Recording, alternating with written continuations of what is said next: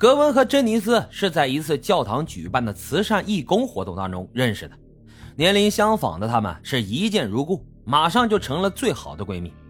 珍妮斯告诉格温，她来自于一个贫苦的家庭，父母在她很小的时候就生病去世了，她一边打零工，一边领着救济金勉强的生活，连上学的机会也是来自于政府的福利补助。后来呢？珍妮斯多次向格温表达了她对于未来的担忧，因为她马上就要十八岁了，即将失去一些只针对于未成年人的补助，她也不知道以后要怎么生活。最近她更是和收留自己的姨妈闹翻了，连住的地儿啊都没有了。善良的格温听到好朋友面临的困境，决定伸出援手，不仅告诉了妈妈珍妮斯的悲惨身世，还说珍妮斯完全可以照顾自己，不用父母来操心。他还说，珍妮斯还可以帮忙分担家务，辅导弟弟的功课，只求啊能有一个屋檐能够让他生活。洛维拉架不住女儿的再三恳求，便心软的答应了。毕竟嘛，只是添双筷子而已。如果能给这个可怜的孤儿一点家的温暖，那还真是好事一桩啊。于是，珍妮斯成功的住进了克鲁兹夫妇的家里面，成为了他们的养女。一开始，这一切都是很美好的。洛维拉当时觉得珍妮斯乖巧伶俐，还非常的有礼貌，对他们夫妇也很是尊敬。她和格温呢亲如姐妹，一起上学，一起玩，还一起拍摄视频上传网络。格温呢很是照顾她，把自己的一切都拿出来和这个新妹妹分享。珍妮斯和弟弟路易斯也相处的很好。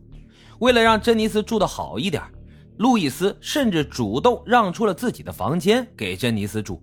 自己则睡在了沙发上，为了表示感谢，有的时候珍妮斯会早起为一家人准备早餐，大家呢也觉得她很贴心。本来以为这日子会一直这样和谐美好的生活下去，但是没有想到，仅仅五个月之后，家里面竟然发生了这样的惨剧。看到珍妮斯安然无恙的时候，克鲁兹松了一口气，他连忙打了报警电话，在一旁的珍妮斯则哭了起来。说有几个暴徒闯到家里面抢劫，他把自己反锁在房间里面才逃过一劫。克鲁兹问他为什么刚刚给他打电话的时候他不接，叫他呢也没有回应。珍妮斯却说自己当时在房间里面洗澡，水声太大了，并没有听见。克鲁兹看着他湿漉漉的头发，都不敢相信这家里面进了歹徒，隔壁房间发生了什么事儿都不知道呢。自己的家人是生是死也未知，他因为惊吓过度无法动弹吧，还可以理解，怎么会想到去洗澡呢？这心未免也太大了点吧！警方很快就赶到了现场，经过初步的勘查，确认两名死者分别是格温和路易斯，在遇害者旁边还发现了可能是凶器的锤子、棒球棍、小刀和碎掉的酒瓶。一般情况来说。多种作案工具代表着存在一个以上的作案人。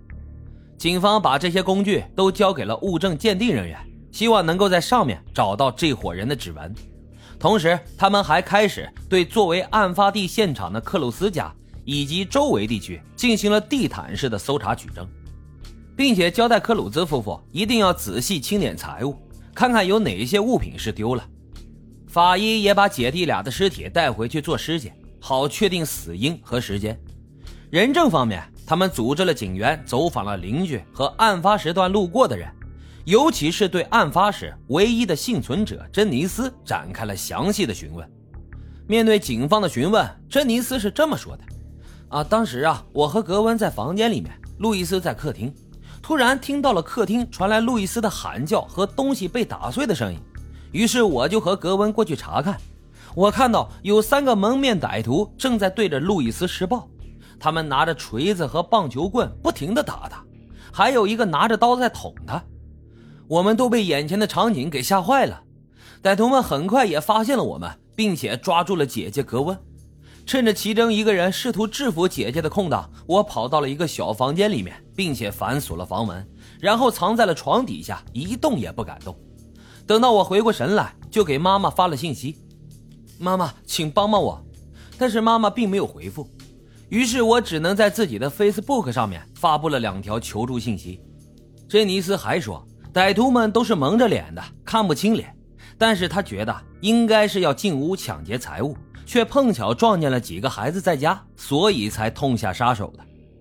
当地警方记录下了他的证词，由于事发当时他才十七岁，所以就把他暂时交给了社会发展福利署照顾，并且根据他提供的歹徒的体貌特征，警方开始了对嫌疑人的寻找和搜捕。格温和路易斯姐弟俩的遇害也震惊了当地。这光天化日之下，两个孩子在自己的家里面遇害，这让当地的民众感到既痛心又愤怒。是什么样的人能够做出这么丧心病狂的事呢？